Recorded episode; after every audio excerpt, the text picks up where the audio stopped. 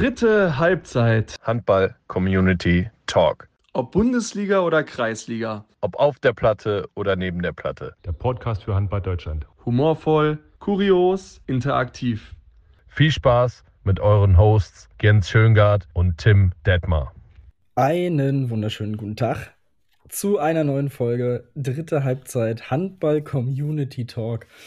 Auch heute haben wir uns mal wieder digital hier zusammengefunden, um über alles Wichtige aus der Welt des Handballs zu sprechen. Und wir können euch sagen, es, es wird eine schöne Folge. Das, da bin ich mir sehr sicher. Es gibt zwei Riesenthemen. Einmal die Bundesliga nach einem Drittel der Spielzeit. Dazu die Nationalmannschaft und noch viele kleinere Dinge, zu denen wir zuerst kommen werden. Das mache ich, Tim Detmer, natürlich nicht alleine. Und ich begrüße den Mann, für den ich jetzt gerade mein vorabendliches Stromberg-Schauen unterbrochen habe. Aber ich bin da nicht böse drum, denn um es in den Worten des Philosophen Bernd S. zu sagen, mir grinst die Sonne aus jeder Ritze. Ich könnte Konfetti kotzen. Schönen guten Tag, ihr Tögert. Jede Woche denkt, es könnte nicht mehr besser werden, wird es noch besser. Also wenn irgendeiner mal einen Preis dafür verdient hat, für die besten Intros, dann bist du aber ganz vorne mit dabei. Und man muss auch sagen, wenn du mich gegen Stromberg eintauscht, muss man ja fast schon sagen, ich gehöre schon mittlerweile zum, zum Familieninventar der Familie Detmar. Ja? Absolut. Also größeren Ritterschlag kann es hier eigentlich gar nicht geben. Ja, ja schön. Ich freue mich. Die Leute freuen sich auch. Ähm, ihr kriegt es vielleicht auch mit über Social Media. Wir haben ja auch die Statistiken immer wieder äh, von, den, von den Klickzahlen, von den Abrufzahlen, von der Interaktion, von den äh, abgespielten äh, Wiederholungen oder ähm, ja, äh, Folgenaufrufe auf Spotify und wo auch immer. Und äh, man muss wirklich sagen, ähm, wir gehören scheinbar auch schon zu eurer Familie und das ist sehr schön, denn wir sind beides Familienmenschen. Ist das richtig, Tim? Das kann man so unterschreiben. äh, ja. Ja, wunderbar. Ja, das, äh, das freut uns sehr und es freut uns auch immer sehr, wenn ihr da draußen die Chance nutzt, euch bei uns zu melden, reinzusliden in die DMs und uns einfach mal Geschichten erzählt oder Themenvorschlag, Gästevorschläge und so weiter. Da sind wir ganz offen für das, was ihr so herbeischreibt und herbeisehnt. Und wir haben eine schöne Geschichte aus der C-Jugend Landesliga in Hamburg von Miguel. Es ist, eine, es ist eine sehr interessante Geschichte. Also, Miguel schreibt: Moin, Tim und Jens, ich habe mal eine Geschichte zu erzählen. März 2023 C-Jugend Landesliga Hamburg. Wir als Tabellenachter gegen den Tabellenzweiten und schon feststehenden Vizemeister, gegen den wir im Hinspiel 32 zu 24 auswärts verloren haben. Im Rückspiel ereignete sich dann Folgendes. Wir kamen sofort gut rein und schafften es, die ganze erste Halbzeit einen ordentlichen Vorsprung zu halten. Beim Stand von 16 zu 12 für uns ertönte der Halbzeitpfiff, jedoch gab es noch einen letzten Freiwurf für den Gegner, Unsere Trainerin war mit der Entscheidung nicht einverstanden und sah dafür die gelbe Karte. In der zweiten Halbzeit ging es weiter mit fragwürdigen Schiri-Entscheidungen. Der Höhepunkt kam jedoch nach 47 Minuten und 26 Sekunden bei einer Gesamtspielzeit von 50 Minuten, muss man dazu sagen. Also kurz vor Schluss. Mittlerweile hatte unser Gegner sich auf ein 26 zu 24 herangekämpft und es gab eine, für unsere Trainerin, unverständliche 2-Minuten-Strafe gegen unseren Topspieler. Ihren Unmut machte unsere Trainerin daraufhin auch deutlich und bekam auch eine 2-Minuten-Strafe. Danach ging der Schiri zu unserer Trainerin und sagte, Trainer müssen Vorbilder sein. Schiedsrichter auch, sagte unsere Trainerin und bekam die rote Karte. Daraufhin schafften die Gegner es, wegen der doppelten Überzahl auszugleichen, ehe wir eine erneute 2-Minuten-Strafe bekamen und für 30 Sekunden 3 gegen 6 spielen mussten. Zwei der Hinausgestellten kamen wieder hinein und schafften es, sich mit allerletzter Kraft gegen den letzten Angriff der Gegner zu stemmen. Wir kamen noch einmal nach vorne und ziehen mit der Schlusssirene einen Freiwurf und unser Topspieler zimmert den über den Block in den Winkel zum 27 zu 26 Siegtreffer. Der Jubel war groß und unser Siegtorschütze fiel für dreieinhalb Monate aus wegen eines Meniskusrisses, den er sich in der ersten Halbzeit zugezogen hatte und trotzdem bis zum Ende durchspielte. Liebe Grüße, Miguel. Ja, herzlich willkommen in der C-Jugend Landesliga Hamburg. Ja, aber ganz ehrlich, also das ist auch schon wieder bodenlos eigentlich, ja, dass, äh, dass, dass der Schiedsrichter sagt, äh, Trainer müssen Vorbilder sein und äh, wenn man dann sagt, Schiedsrichter auch, dafür bekommt man dann eine rote Karte in Hamburg, was ist das denn? also das geht ja gar nicht. also ich kann mich erinnern, äh, ich habe mal irgendwo ein Interview mit Jürgen Klopp gesehen, ähm, der hat glaube ich auch seine erste rote Karte beim BVB bekommen als Trainer, da hat er, äh, ist er zum Linienrichter hingegangen äh, und äh, hat ihn gefragt, wie viele Fehlentscheidungen haben eigentlich so Schiedsrichter frei? Weil wenn es 15 sind, dann hat er noch eine frei. Weltklasse. Das stimmt, das ist auch. Ja, schöne Grüße, Miguel. Äh, du sprachst sehr häufig vom äh, Topspieler deiner Mannschaft. Äh, hätte mich mal interessiert, ob es nicht vielleicht nicht selber ist. Ja, wollte es aber vielleicht, wollte es aber vielleicht nicht so offensichtlich gestalten. Äh, ja, solche Geschichten schreibt aber auch nur der Handball. Ja. Wunderbar, geile Geschichte. So, so schaut's aus. Eine weitere geile Geschichte kam uns zuteil auf unserem TikTok-Account. Und zwar haben wir da wahrscheinlich das beste Kompliment bekommen, was man jemals, also was man generell so bekommen kann. Denn Louis Justin hat geschrieben, unter einem komplett random Video, einfach auch nicht mit Bezug dazu, sondern einfach nur geschrieben, hab nichts mit Handball zu tun, hab euch oft auf der For You-Page und irgendwie durch euch ein Interesse an Handball bekommen. Also, das ist schon wirklich überragend. Da liebe Grüße raus. Das freut uns sehr zu hören. Ich habe ihm auch geantwortet, ne? er ist natürlich herzlich willkommen bei uns in der Community, in der besten Community, die es gibt auf der Welt. Es macht einfach Spaß und es gibt doch keinen besseren Moment, als jetzt einzusteigen und Handball-Bundesliga zu schauen. Also top, überragend. Ja, dem gibt es nichts hinzuzufügen. Also genau wie du es eben schon gesagt hast, äh, das ist natürlich ein Kompliment. Das geht runter wie Öl. Äh, lieber Louis Justin, das ist äh, großartig, wenn wir dich durch unser dummes Gelaber hier mit, dem, mit dem geilsten Sport der Welt infizieren konnten. Ähm, sehr geil. Also Leute, weitersagen, Empfehlung raus und äh, dann sind wir hoffentlich dann auch verantwortlich für den einen oder anderen, der noch mit dazu stößt in unsere schöne, wunderschöne Sportart. Und es muss auch nicht immer nur bis zur Bundesliga gehen. Ähm, der Amateurhandball ist mindestens genauso geil, äh, manchmal sogar noch ein bisschen geiler. Ähm, dementsprechend ähm, versuchen wir hier alles abzudecken. Großartige Story, wie ich finde, und äh, zeigt mal wieder, was wir für eine große äh, Handballfamilie eigentlich sind. Ne? Das kann man auf jeden Fall so unterschreiben. Und wir haben es gerade schon gesagt, bevor wir auf die großen Themen kommen, schlängeln wir uns auch noch ein, durch ein paar andere Ligen, die wir natürlich immer mal wieder im Auge behalten, aber jetzt auch nicht immer so groß besprechen. Aber es gab so ein, zwei Geschichten, die es auf jeden Fall wert sind, darüber zu reden und die vielleicht noch nicht jeder mitbekommen hat. Und zwar ähm, habe ich am Freitag berufsbedingt das erste Mal in dieser Saison äh, ein Spiel aus der zweiten Handball-Bundesliga der Frauen geguckt. Und zwar dann direkt mal das Derby TG Nürtingen gegen den VfL Weiblingen. Äh, Weiblingen ja letzte Saison aus der Bundesliga abgestiegen.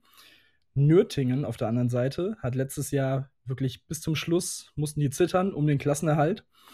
Das heißt, wenn man das jetzt hört, denkt man sich oder dachten sich wahrscheinlich einige, als sie den Spielplan vor der Saison gesehen haben, okay, das ist ein Derby, Weibling Favorit, alles, ne, alles geregelt. Aber der Saisonstart von Nürtingen war wirklich extrem wild. Die sind mit eines der Überraschungsteams der zweiten Liga, stehen aktuell auf Platz 2 mit 9 zu 3 Punkten jetzt, weil sie eben dieses Spiel für sich entscheiden konnten. Auf der anderen Seite Weiblingen mit 4 zu 8 Punkten, 13. 13. in der 16 Teams starken zweiten Handball-Bundesliga der Frauen.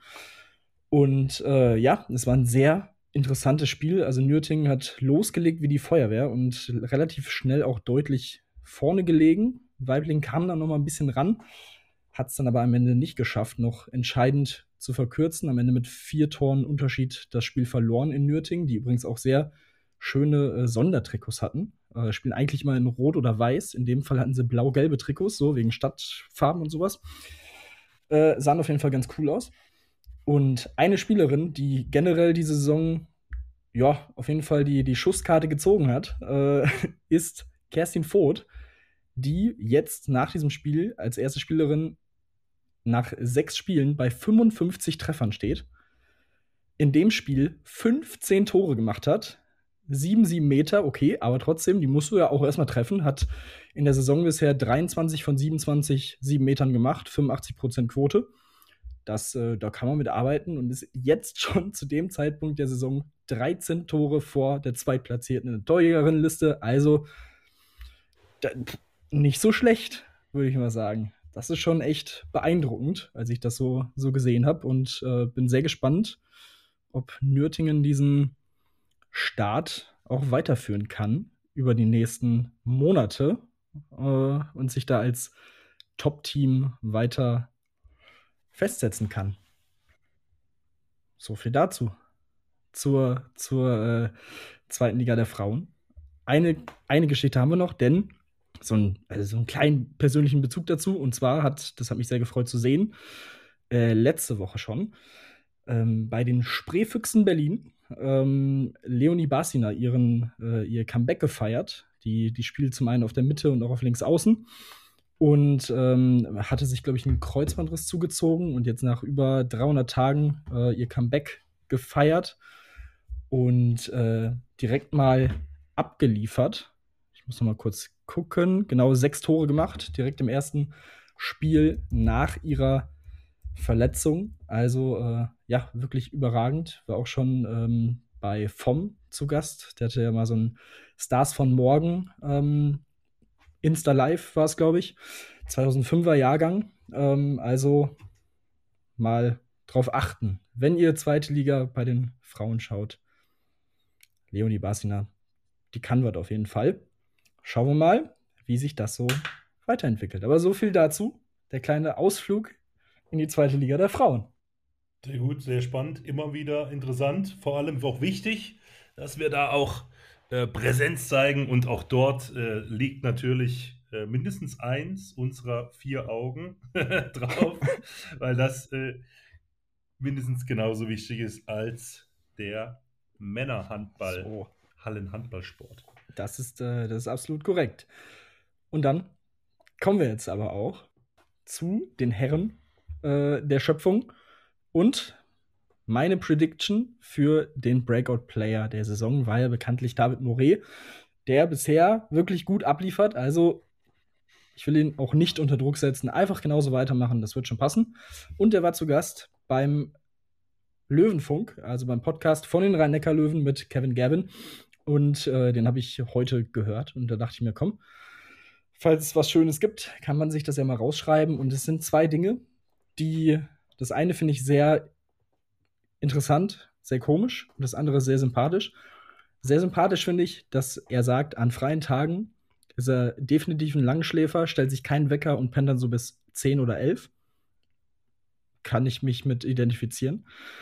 Und, und er und sein äh, anderer junger Linksaußenkollege, Leon Zacharias, haben ein komisches Ritual beim Handshake. Und zwar knacken sie sich beim Handgeben gegenseitig die Daumen.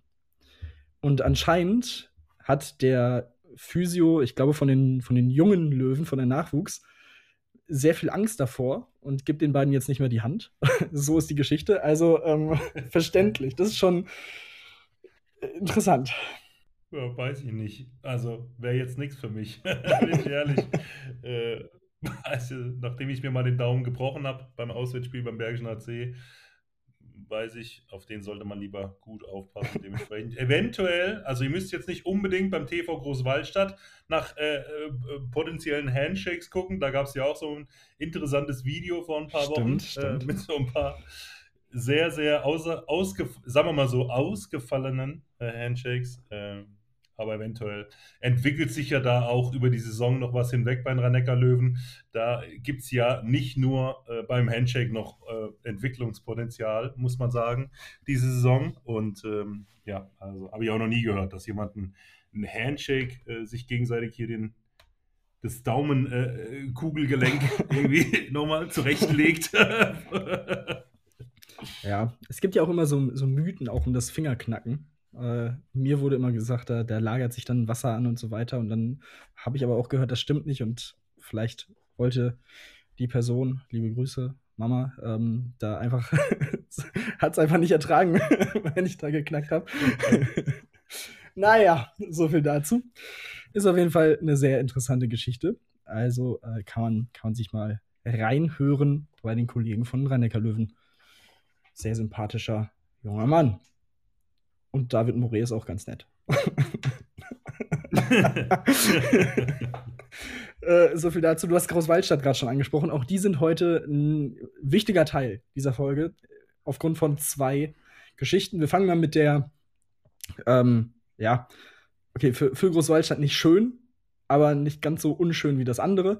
Die Heimserie vom TV Großwaldstadt in dieser Saison ist nämlich am Wochenende gerissen gegen Dormagen. Und da fand ich ähm, die Beschreibung des Innenblocks von Dormagen-Trainer Matti Flor tatsächlich sehr witzig. Er hat nämlich gesagt, äh, dass er einen Innenblock Kinderriegel hatte. Und zwar, weil dort zwei 18-Jährige tatsächlich dafür gesorgt haben, dass Großwaldstadt nicht so viel offensiv auf Parkett bekommen hat in diesem Spiel. Okay, sie haben immer noch 32 Tore geworfen, das ist jetzt nicht so schlecht, aber eben zwei Tore weniger als Dormagen. Und ähm, zwar waren es Frederik Sondermann und Jan Schmidt, die da herausgestochen sind. Und vor allem ein Teil dieses äh, Kinderriegels hat extrem abgeliefert. Zehn Tore bei zehn Würfen, HPI von 92 für Kreisläufer Frederik Sondermann. Shoutout. Ganz, ganz starkes Ding. Wie gesagt, 18 Jahre alt, also vielleicht einer der nächsten, die da aus Dormagen in die weite Welt der Handball-Bundesliga so vertrieben werden und herumlaufen. Gab es ja in den letzten Jahren. Ja, aber ist ja auch kein Wunder, oder? Also, wenn du Matti Flor als Trainer so. hast, dass da ein guter Kreisläufer bei rauskommt. absolut, absolut. Liegt ja auf der Hand. Das, das stimmt. Ähm, so viel auf jeden Fall dazu. Wie gesagt, die Heimserie des TV Großwaldstadt damit gebrochen nach fünf Heimsiegen in Folge die erste Heimniederlage dieser neuen Saison. Und ähm, ja, dann kommen wir noch zu einer weiteren Aussage vom Trainer der Großwaldstätter. Mittlerweile ist das nämlich Michael Roth. Äh, durchaus ja ein bekannter Name in diesem Sport. Und ähm, er hat sich hingestellt im Podcast Erste Sieben von Jens Westen und Martin Schwalb und hat gesagt, wir Bundesliga-Trainer sind die besten Schiedsrichter so nach dem Motto, weil, ähm, weil sie würden da ja auch ständig im Training pfeifen und dann würden sie die, die Dinge sehen ja, und so weiter und so fort. Ähm, ja, als jemand, ja. der äh, bis vor kurzem auch auf dem Niveau gespielt hat, ähm, deine Meinung dazu?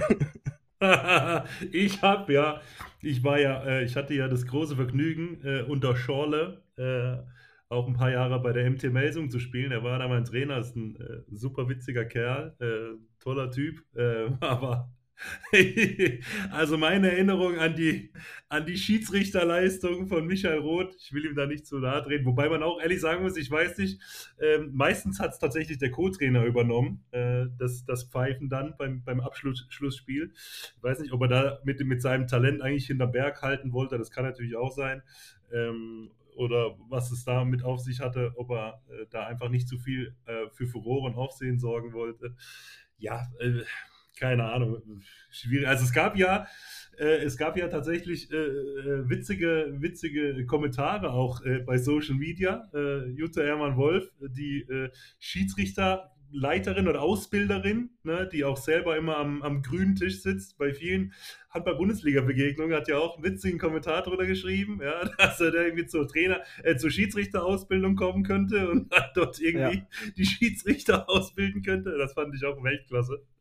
Ja, ich habe ich hab den. Also auf jeden Fall muss man sagen, es, es, ja, es war auf jeden Fall äh, äh ja, sehr und es hat für Aufregen gesorgt, äh, diese Aussage. Verständlicherweise, und, ja. Äh, für jede Menge Genau, für jede Menge Gesprächsstoff, ja. Waren nicht alle äh, der gleichen Meinung. Nee, das, das stimmt. Ähm, die Kommentare unter dem, dem Post bei Handball World News sind auf jeden Fall sehr, sehr witzig. Ähm, sie hat geschrieben, wir haben Anfang Januar DHB-Lehrgang. Ohne absolvierte Fitnesstests kann ich dich nicht einsetzen. 5200 in 30 Minuten plus Shuttle Run 9.5, aber nicht den Zwilling schicken. Die Tricks kennen wir. Äh, sehr, sehr witzig. Wirklich ganz stark. Äh, Jutta Emmenwolf, absolute Legende. Ähm, dementsprechend, ja, so viel dazu. Äh, die meisten Kommentare gehen auch in die Richtung, dass er sich da vielleicht ein bisschen überschätzt und seine, seine Fähigkeiten an der Pfeife. Aber gut. Ja, wobei er hat ja, er hat ja jetzt per se nicht gesagt, dass er der beste Schiedsrichter ist. Er hat gesagt, dass wir Ja, okay. Bundesliga-Trainer, Ja, also, okay. ja, also Wow. um ihm Aber- da so ein bisschen vielleicht auch zur Seite, zur Seite Aber zu woher nimmt er dann die Expertise? Also, das würde ja implizieren, dass er bei der jedem Bundesliga-Trainer mal hospitiert hat, um zu gucken, wie er so pfeift. Ja. Also, Der Mann, der Mann ist, der, der Mann ist bestens vernetzt, ja. So. Der, der kennt sie alle. Ja. darüber spricht man dann so unter Trainerkollegen. Sag mal, wie hast du heute eigentlich gepfiffen? Ist doch, ist doch krass, wenn, wenn der Magnusson, ne, wenn der Gitzel da wieder äh, rumwirbelt, so, ach, äh, fünf Schritte, vier Schritte, ah, weiß ich nicht. Das ist, ist ja wirklich bodenlos. Naja, naja, so viel dazu. Äh, ja, und das bringt uns zum ersten großen Thema dieser Folge und zwar die Bundesliga geht jetzt natürlich erstmal in eine kleine Pause, denn nächstes Wochenende spielt die Nationalmannschaft und es sind zehn Spieltage, äh, beziehungsweise elf Spieltage sind rum für fast alle Teams in der ersten Liga. Das heißt, man sagt ja auch immer so, man braucht ja schon so acht bis zehn Spiele von jedem Team, bis man erste, ne, bis man die gut beurteilen kann. Das ist der perfekte Zeitpunkt. Dementsprechend gucken wir doch einfach mal drauf und haben euch da draußen auch gefragt, wie habt ihr die Bundesliga bisher erlebt, was ist euch aufgefallen und so weiter und so fort. Oder schauen wir mal direkt rein, denn eine Sache ähm, ist mir aufgefallen und das fand ich tatsächlich genau von Sophie-Jana22. Löwen, so viele technische Fehler. Knorr funktioniert leider nicht immer, aber trotzdem stark. Finde ich gutes, gutes Ma- Manöver auf jeden Fall. Ähm, aber ich habe mir dann nämlich mal angeguckt, ob das überhaupt stimmt mit den technischen Fehlern. Und es hätte mich nicht überrascht, wenn die Löwen da sehr weit oben gestanden hätten. Denn Juri Knorr ist ja durchaus auch bekannt dafür, viel Risiko zu gehen. Ähm, Tempospiel verleitet natürlich auch dazu, Fehler zu machen. Das ist ja vollkommen klar. Aber man muss sagen, mit 107 technischen Fehlern ist man noch nicht mal in der ersten Tabellenhälfte, was die äh, technischen Fehler angeht. Und äh, das hat mich dann doch ein bisschen überrascht. Also man hat sogar weniger technische Fehler gemacht als die Füchse, als Flensburg, ähm, als Gummersbach. Ähm, das ist schon, schon interessant. Ja, das ist wirklich ein Zwe- Zwölfter, Zwölfter ist man da gerade ähm, in der, in der Ja, Tabelle gut, das, genau. ähm, was die technischen Fehler angeht. Ähm, wenn man, ja, die, die meisten hatte ja der Aufsteiger aus Balingen mit 142. Äh, auch einen relativ großen Abstand da auf Erlangen, die da auf zwei sind mit 128. Und ähm, am wenigsten technische Fehler bisher der SC Magdeburg. 87. Eigentlich Wahnsinn, ne? Das ist schon, Bei dem Tempo, dass die gehen, das ist schon, schon sehr krass. überraschend.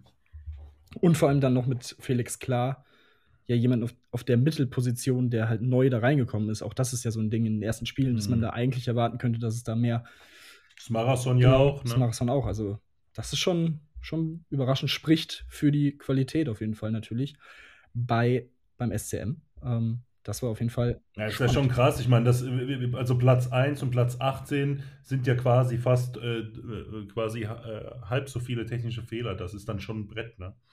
Das stimmt. Und gerade beim, beim, beim HBW, ich habe jetzt das Spiel wieder gesehen gegen, gegen Leipzig auswärts und habe auch das Spiel gesehen gegen Wetzlar zu Hause die Woche vorher. Das ist, äh, das wird schwierig, wenn man so viele technische Fehler macht, vor allem dann auch ähm, teilweise wirklich auch unnötig, äh, dann in der Überzahl irgendwie den Ball von Mitte oder fast halb links dann einfach mal so random aus dem Stand so zum, zum Rechtsaußen, der irgendwie gefühlt 1,60 Meter groß ist, irgendwie den Ball darüber zu jagen, ja, weil, weil er äh, spielt ja eine super Saison, äh, Kollege Brandner, der Francesco Totti des Handballs, ähm, aber das ist dann, wird es dann schon schwierig. Ähm, interessante Statistik, schön, dass du das da herausgearbeitet hast. Ja, sehr. So, das gehört ja hier, hier dazu. Mein Lieber. Äh, weiter geht's mit Felix Lorey. Relativ einfache Aussage. Wetzlar spielt den schlechtesten Handball. Kann man, also per se kann man da jetzt nicht viel gegen sagen. Man muss aber auch, also ich muss ganz ehrlich sagen, ähm, sie haben jetzt auch die letzten Saisons ja nicht den schönsten Handball gespielt. Sie haben halt in dieser Saison nur einfach deutlich weniger Erfolg ähm, als in den vergangenen Jahren. Ähm, gut, letzte Saison war auch schon ein bisschen schwierig. Aber ähm, ja, man, es ist immer noch ein wildes Auf und Ab mit Wetzlar, ähm, muss man schon sagen. Auch die, die letzten Spiele jetzt, ähm, dass sie da in Hannover gewinnen, äh, in Balingen gewinnen, das waren natürlich zwei extrem wichtige Dinger. Jetzt gegen Stuttgart haben sie die Chance. In Kiel im Pokal, ja, ne? Klar, genau. Ähm, Ja. in der, in der Liga jetzt ähm, dann trotzdem so Dinger drin wie gegen Erlangen, wo sie eigentlich nie wirklich im Spiel waren. Ich glaube auch relativ schnell irgendwie 1 zu 6, 2 zu irgendwas, also wirklich Ja. direkt aus dem Spiel waren. Ähm, dann ist es halt auch wirklich schwer, dann zurückzukommen. Gegen Stuttgart ähm, waren sie sehr nah dran, hatten die Chance auch noch auf den, auf den Siegtreffer. Ähm, dann kam der Querflieger, Kollege Heinevetter, äh, und haut das Ding da aus der Ecke. Äh, spektakulär. Ähm, aber auch da, zumindest auch da nochmal ein wichtiger Punkt jetzt vor der Pause hier. Aber ähm, das ist schon, ja, schon besorgniserregend, äh, wenn man sich dann auch das, die, die Tordifferenz anguckt mit minus 39. Das kann dann auch noch ein Faktor werden. Das ist schon schwierig gerade in, in Ja, aber in dem Spiel, in dem Spiel gegen, gegen Stuttgart zum Beispiel, auch eine perverse Quote eigentlich, wirft Lenny Rubin 12 aus 13. Ja, Ja. Äh, den einzigen Fehlwurf, den er hatte, war im letzten Angriff, Genau. als äh, äh, äh, Quer, Querflieger Heinevetter den Ball hält, ja, äh, auf sensationelle Art und Weise. Und äh, dann hast du Domin Novak noch den Rechtsaußen, der hat auch wieder 10 Buden gemacht, ja. Du schießt irgendwie dann, was ist das, 30, 30, 31, 31, glaube ich, ausgegangen, ja.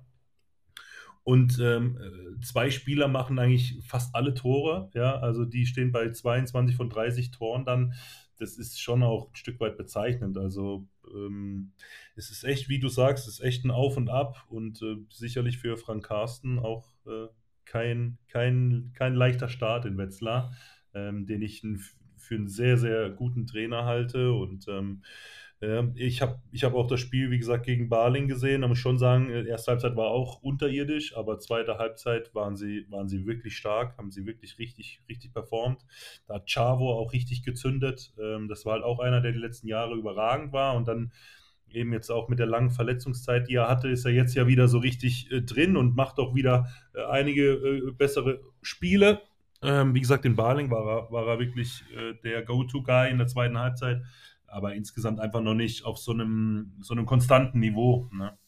Ja, generell in dem Spiel gegen Stuttgart muss man auch noch sagen, mit äh, 74% Wurfquote haben sie sogar ihren normalen Wert also komplett überperformt, ähm, stehen in der Saison jetzt bei 60% Wurfquote, die zweitschlechteste der Liga. Und auch das ist natürlich logisch, wenn man weiß, wie sie spielen, dass sie natürlich auch sehr auf diesen Shooter, auf Lenny Rubin setzen. Äh, wenn der aber eben mal keinen so guten Tag hat, dann ist es relativ klar, dass da die Quote auch schnell runtergeht. Ähm, aber du hast es gesagt, Novak ist eine Bank, wirklich stark in dem in der Gemengelage dann auch so eine Saison zu spielen bisher.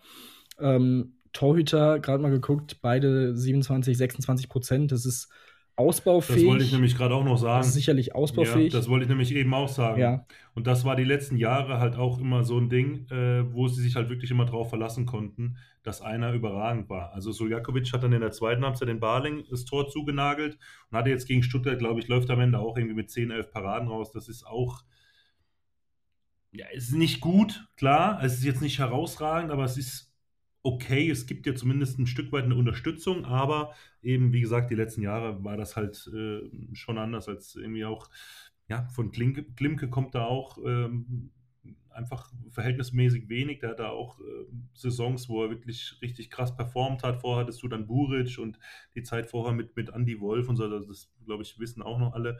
Das macht halt auch einen riesen Unterschied. Das gibt dir halt brutale Sicherheit. Und wenn du halt jedes Mal über 30 Gegentore kassierst, dann äh, ist es halt brutaler Kraftakt vorne. Äh, dann, äh, ja, gerade die pfeilschnellen Außen, die sie haben, können sie dann einfach gar nicht so einsetzen, wie sie es vielleicht würden. Das stimmt. Also es wird, wie auch irgendwie vorher angenommen, eine, eine, sehr schwierige, eine sehr lange Saison für, für Wetzlar. Aktuell Platz 17 mit 7 zu 15 Punkten und einer Tordifferenz von minus 39. So, so viel dazu. Ähm, dann gehen wir weiter. Quasi genau umgekehrte Geschichte ans andere Spektrum der Tabelle quasi. X-MXITH unterstrich E.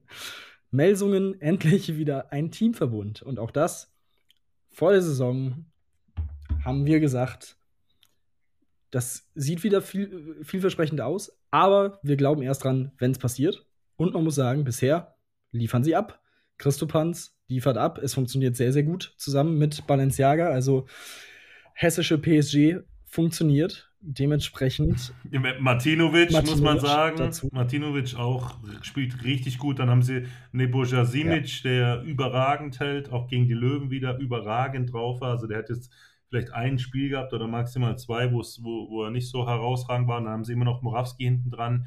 Aber man muss genau wie du sagst, sagen, diese Spielsteuerung, diese Spielsteuerung von Balenciaga, so heißt, ähm, die, die, das ist einfach, da ist eine Handschrift zu erkennen. Und wenn du ihn mal beobachtest, sehr spannend, äh, die Spiele von Melson an, anzusehen. Er er spricht 60 Minuten ununterbrochen mit seinen Mitspielern. Er erklärt 60 Minuten lang, was passiert jetzt im nächsten Angriff, was machen wir jetzt, wie spielen wir. Also es ist, er ist ein richtiger Leader da äh, vorne im Angriff und äh, bringt brutale Struktur äh, in, in, in, die Melsunger Mannschaft. Und äh, nochmal, sie haben natürlich auch mit, mit Simic einen herausragenden Torhüter, der, der ihnen da ganz schön viel gibt. Ähm, das muss man, muss man schon sagen. Aber es ist tatsächlich so, wie, wie er das auch geschrieben hat, es macht einfach auch richtig Spaß, da zuzugucken. Es ist wieder eine richtige Mannschaft und ja, also macht alles Sinn. Jönsson gefällt mir richtig gut äh, auf, auf halb links. Ähm, auch in Berlin ein geiles Spiel gemacht und ähm, also das ist insgesamt Timo Kastening wieder in Topform. Ja. Schon, da, passt, da passt wirklich viel zusammen gerade in Melsungen. Ähm, aktuell Platz 3 mit 18 zu 4 Punkten. Und ähm, noch ganz interessant, so ein paar, paar Zahlen dazu, die so ein bisschen herausgestochen sind für mich. Ähm, Christopanz auf der einen Seite schon 42 Tore, auch das ist ja so solider Wert nach elf Spielen, äh, knapp vier, vier pro, pro Spiel, aber vor allem auch 35 Assists. Ähm, also dazu Balenciaga 24 Tore, 42 Assists, ist damit Fünfter äh, bei den Assistgebern in der Liga, also wirklich extrem stark. Und äh, da sieht man schon, was für einen Impact alleine die beiden haben ähm, auf diese Mannschaft. Und ja, deswegen ähm, schauen wir mal, wie sich das so weiterentwickelt. Nach der Länderspielpause geht es nach Gummersbach. Das wird sicherlich auch ein höchst interessantes Spiel. Und dann im Dezember in Flensburg und gegen Magdeburg back-to-back, ähm, 1.12. und 10.12. Das kann man sich definitiv schon mal im Kalender markieren. Das wird extrem spannend. Und dazu haben sie natürlich auch, das können wir jetzt gerade hier eigentlich schnell reinballern, äh, eine Neuverpflichtung noch bekannt gegeben. Sindra Aho ähm, kommt, da sich Domagoj Pavlovic ja verletzt hat und ähm, kommt aus Norwegen. Und ich kann ehrlich gesagt nicht viel zu, zu, dem Spieler sagen. Ich bin, bin ich sehr gespannt drauf, was er dann ähm, in der Bundesliga so zaubert auf, aufs Parkett. Aber es ist uns was aufgefallen beim offiziellen Bild bei dieser Verkündung des Transfers. Denn beim Trikot mit der wunderschönen Nummer 27 hängt das Etikett noch oben raus und wurde auch noch, also druckfrisch, druckfrisch aus dem Shop. Direkt hat er sich das selbst gekauft. so ungefähr. Also Wahnsinn es läuft dann doch nicht ja, alles perfekt in Lesung. Das muss man mal sagen. Ja, ja, oder vielleicht war das schon das Trikot, was sie eigentlich für, für Damul irgendwie schon vor der Saison zurechtgelegt hatten. Ja, und als das dann noch nicht geklappt hat, haben sie kurz nochmal die Rückennummer abgekratzt und eine 27 draufgeklebt. Klar. Äh, auf jeden Fall sehr geiles, sehr geiles Foto mit diesem, mit diesem äh, Rima-Dings da noch, mit diesem äh, Zettelchen. Ja. Das war großartig.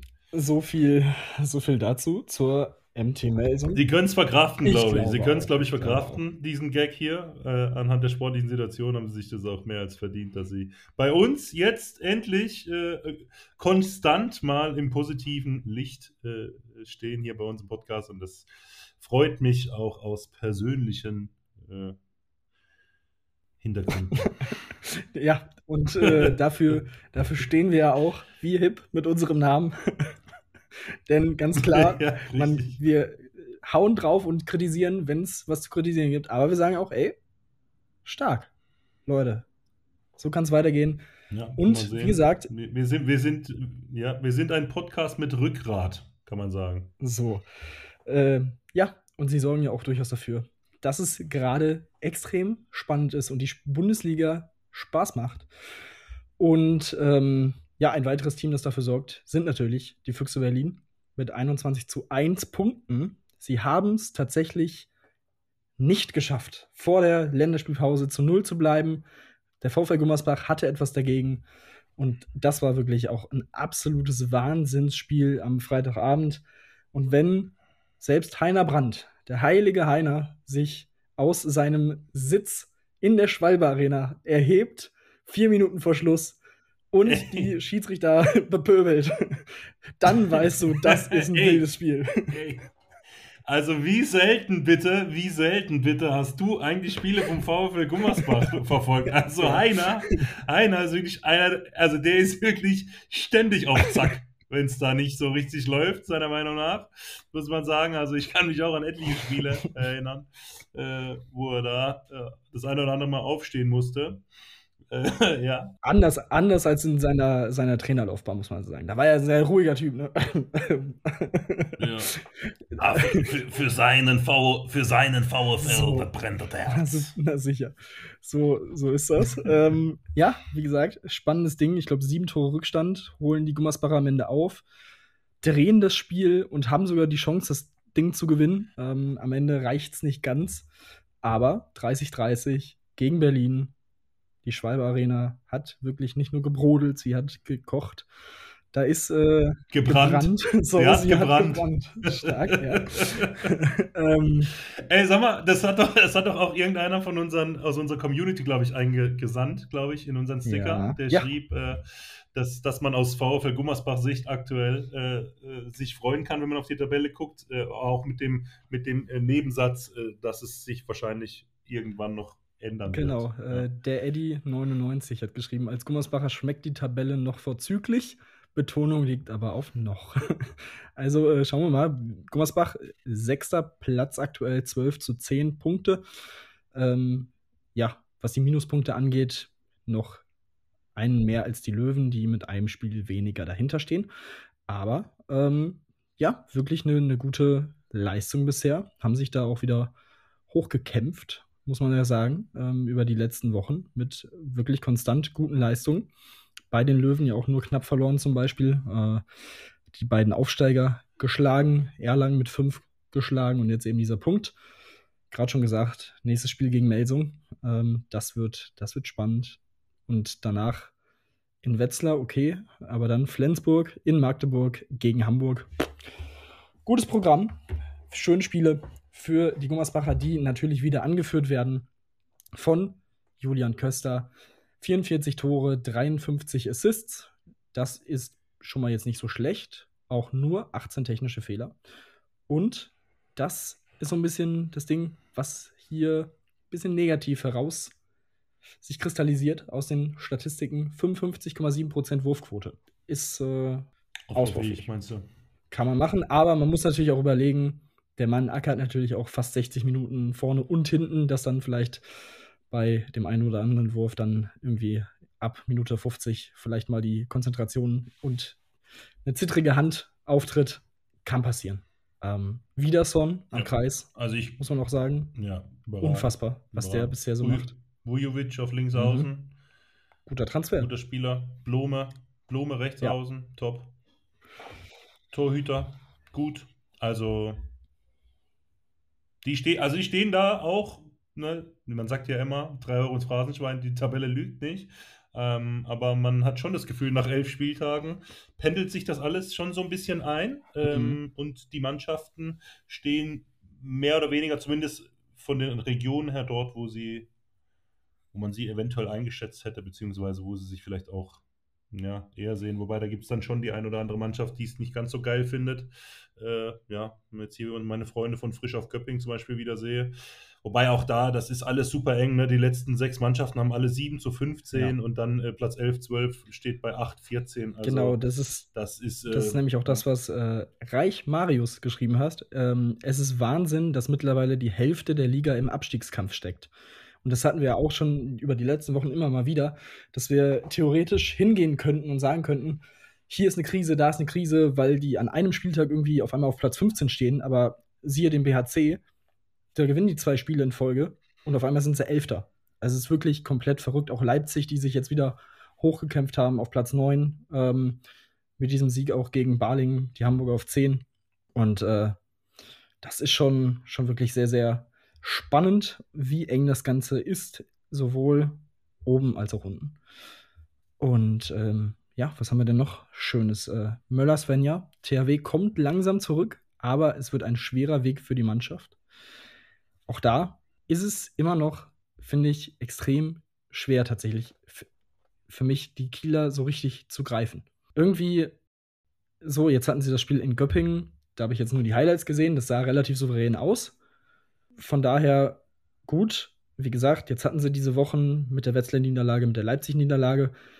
Davor dann dieses Ding, wo sie mit 11 gegen Hamburg gewinnen. In Magdeburg kannst du verlieren, das ist alles okay. Gegen Lemgo haben sie es am Ende gut gemacht. Aber irgendwie dann äh, das Spiel gegen, ich glaube, gegen Kolstadt haben sie in der Champions League verloren. Meine ich jetzt. Mhm. Ähm, das erste Spiel, was ja. sie da ähm, abgegeben haben. Ähm, davor ja. war auch Kielce, okay, mit ein bisschen Verletzungssorgen, aber auch Kielce geschlagen. Also, Trotzdem, ja. Wie gesagt, es ist. In Paris gewonnen jetzt. Ja. ja. Also, äh, wer mir echt Spaß macht, äh, verzeiht mir, dass ich den Namen jetzt nicht so gut aussprechen kann, aber ist der neue Torhüter, den sie da aus Dünkerk noch ja. geholt haben, diesen Bellancen. Bellancen. Ähm, der macht mir richtig Spaß, äh, auch mit Mirkwa, das hatten wir auch schon vor ein paar Wochen, die zwei. Das kann man sich echt angucken. Die hatten gestern auch wieder beide gute Quoten. Ähm, also macht echt Bock, äh, auch in Paris. Das Spiel war stark. Also, und man muss ehrlich sagen, ja, war natürlich jetzt irgendwie zwei, drei Wochen ein bisschen schwieriger und dann geht es natürlich bei so einem THW Kiel halt auch schnell. Rune Darmgard vor ein paar Wochen auch gesagt, wenn du gewinnst, ist alles gut, wenn du verlierst, geht die Welt unter beim THW und das ist auch völlig normal, das ist halt der Anspruch, das ist ähnlich wie beim FC Bayern auch.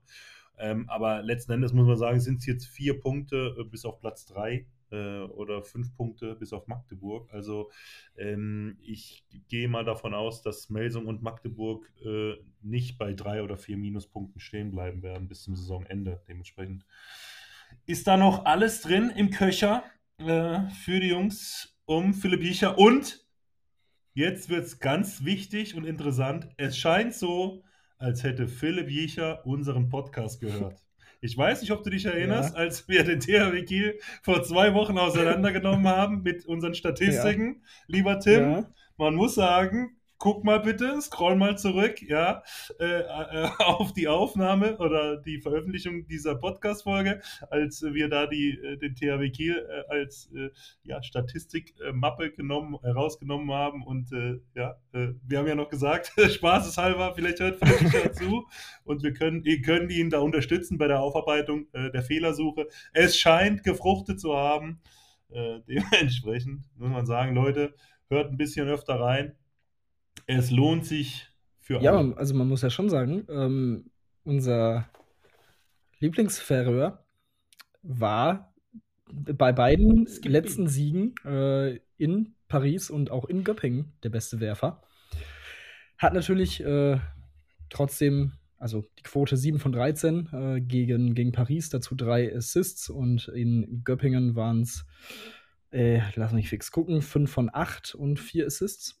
Aber top, Topmann, hat sie da angeführt, ähm, seine, seine Kieler. Ähm, also, das ist ja schon mal nicht schlecht. Wie gesagt, Bellasen gefällt mir auch wirklich sehr, sehr gut, auch von, von seiner ganzen Art her. Das wirkt auch mhm. wirklich sehr passend, sehr sympathisch. Ähm, also von daher ähm, kann es durchaus auch sein, dass die beiden sich so ein bisschen dann hochstacheln. Also Mirkwa sieben Paraden 46 Prozent gegen, gegen Göppingen und äh, Bellasen neun Paraden 33 Prozent das ist mal eine Torhüterleistung, mit der kann man auf jeden Fall mehr als arbeiten. Und ähm, wir ja, hatten es ja auch ganz da ehrlich, schon gesagt, an, äh, an den Torhütern liegt es wirklich nicht. Also das ist wirklich sehr interessant. Ja. Und ganz ehrlich, man muss, das muss man auch mal sagen, äh, in einer Ausver also gegen eine ausverkaufte EWS-Arena äh, in Göppingen muss man dann auch erstmal so bestehen. Ähm, ja, es wurde dann äh, ab der, in der 45. sind dann ist Köpping dann nochmal auf 23, 20 rangekommen mhm. und 24, 21. Aber ähm, das war schon sehr souverän, alles in allem, muss man schon sagen. Und vor allem die Art und Weise, wie sie es gespielt haben, war schon, war, war schon richtig gut, muss ich wirklich sagen. Habe ich so nicht erwartet, nach dem schweren Spiel, was sie vorher in, in Paris auch hatten. Also die haben sich scheinbar ihre kleine Delle wieder äh, ausgebeult und sind jetzt wieder voll da. Können jetzt wieder äh, mit 280 über die Autobahn fahren. Die, die Gila. Jicha! und dann haben wir noch ein paar Einsendungen von mtt.frsr. Nochmal zum Thema Kiel. Egal wie schlecht Kiel spielt, sie sind immer oben mit dabei. Da, also, das ist ja auch irgendwie eine, eine ähm, passende Zusammenfassung dieser bisherigen Saison der Kieler, ähm, dass sie zwar mit 12 zu 8 Punkten äh, und vor allem mit diesen 8 Minuspunkten schon eine Hypothek haben, aber trotzdem stehen sie auf Platz 5. Du hast gerade schon gesagt, 5 Punkte, ähm, was die Minuspunkte angeht, hinter Magdeburg, 4 hinter Melsungen. Ähm, man muss ihnen weiterhin einfach auch alles zutrauen. Das ist einfach äh, Kiel, das haben sie sich erarbeitet, diesen, diesen Mythos dementsprechend. Ähm, dazu schreibt er, Top 10 gefühlt noch mal enger als letztes Jahr. Würde ich auch so, so zustimmen. Mit dem Start von Gummersbach, mit dem Start von Melsung. Ähm, wie gesagt, die Löwen aktuell auf 7, Hannover auf 8, äh, Leipzig auf 9, Hamburg auf 10. Also das sind ja auch alles diese Teams, das hatten wir auch zu Beginn dieser Saison besprochen, wie breit dieses Mittelfeld werden wird. Und wenn dann eben noch mal eine Mannschaft die man vielleicht jetzt nicht unbedingt in den Top 4 erwartet hat, wie Melsung, dann eben da reinbricht, sorgt das auf jeden Fall dafür. Ähm, er schreibt auch, wer soll Berlin stoppen, außer Gummersbach? Halt, klar. also er sagt, die geben keinen Punkt mehr ab. Und Eisenach mit alter Tugend, Halle aus der Hölle und Kampfgeist. Ja, bisher eine Heimniederlage ja. gegen Hamburg auch stark von, vom HSVH. Ja, und zu Eisenach gibt es dann vielleicht später im zweiten großen Block noch was zu sagen. Wir sind ja hier schon wieder ganz schön am Performen, ähm, aber wir haben ja dann gleich noch den, den großen Nationalmannschaftsblock, da habe ich auch ein bisschen was. Okay. Äh, zum Thema Eisenach. Ne? Also Leute, äh, bleibt dran. Bleibt bevor dran. wir dazu kommen, haben wir noch eine ganz kurze Sache und eine, mal gucken, wie lange das dann wird. Zum einen Shoutout an Thielen Strimmeljan der hat mir richtig Spaß gemacht, beziehungsweise der, der macht mir generell Spaß die letzten Wochen. Ähm, aber eben auch vor allem im letzten Spiel der Hannoveraner in Hamburg, was sie ja gewinnen konnten und da auch ihre kleine äh, Negativspirale und Serie enden konnten. Ähm, ja, das, das war, war positiv. Das hat mich sehr erfreut. Ähm, jemand, der nicht so sehr erfreut war über die Leistung seiner Mannschaft und auch so ein bisschen ja, hart ins Gericht gegangen ist mit seinem Team, ist Runa Sigtriksson, ähm, der nach dem Sieg von Leipzig gegen Baling ja so ein bisschen die, die Typenfrage gestellt hat. Ähm, so nach dem Motto, wir haben nicht die Spieler, die performen, wenn es dann mal eng wird. Jetzt kann man sagen, ihr habt halt trotzdem das Spiel am Ende gezogen und gewonnen gegen Baling. Ähm, aber, also, wie gesagt, ich habe das Spiel nicht live sehen können. Ich habe dann nur nachher die, die Szene gesehen und natürlich auch den Shoutout von, von Kretsche, natürlich. Liebe Grüße, Carsten Bitschika, auch da. Äh, wir haben uns sehr gefreut äh, über die Erklärung, wer, wie das Verhältnis von Sigtridsson und Runason ist. Das ist wild. Noch nie gehört vorher, muss man sagen. war auf jeden Fall, äh, ja, war schön. Ähm, ja, Großartig. Wie, ja. wie siehst du das? Diese Frage? Ja, also ähm, ich kann jetzt relativ wirklich wenig sagen über die Typen innerhalb der Mannschaft. Ich, jetzt muss man, ich finde, das muss man ein bisschen differenzieren. Ich, ich finde, dass sie, dass es ihnen nicht an Typen fehlt und auch nicht an Siegertypen fehlt. Es gibt zum einen Leute, die den Verein schon lange kennen. Ob das jetzt äh, Bindi ist auf links außen oder Witzke, der schon lange da ist oder auch Geballer, der jetzt schon einige Jahre da ist oder, ne, und so weiter. Ähm, dann haben sie echte Typen, finde ich. Ähm, Gerade so Simon Ernst äh, ist, ist so für mich ein Paradebeispiel oder auch ja, Moritz Preuß, finde ich, ist jemand, der, wo man immer das Gefühl hat, der, der haut sich da voll rein. Ähm, sie haben ein gutes Torhütergespann eigentlich, muss man sagen. Äh, da haben alle vor der oder haben viele vor der Saison gesagt, wir auch, hey, geiles Torhütergespann, da machen sie nochmal einen Schritt nach vorne, aber Sie haben halt auch Verletzungssorgen, das muss man auch sagen, auf zentralen Positionen. Luka Witzke fehlt ihnen jetzt schon seit ein paar Spielen. Simon Ernst fehlt ihnen jetzt, der vor allem auch im Innenblock und in der zweiten Welle echt, echt fehlt, muss man sagen. Moritz Strohsack ist schon seit einigen Wochen äh, raus. Äh, Cicala ist raus, also beide etatmäßigen Rechtsaußen, mehr oder weniger. Ähm, und ähm, was mich so ein bisschen überrascht, ist auch, dass Geballa so gut wie gar nicht spielt im Moment. Also das ist, das ist ja auch einer, der auch in der, in der polnischen Nationalmannschaft äh, dann irgendwie auch hinten sein Mann steht und ähm, irgendwie auch die letzten Jahre bei Leipzig immer da im Innenblock äh, gedeckt hat. Der bekommt gar keine Einsatzzeiten.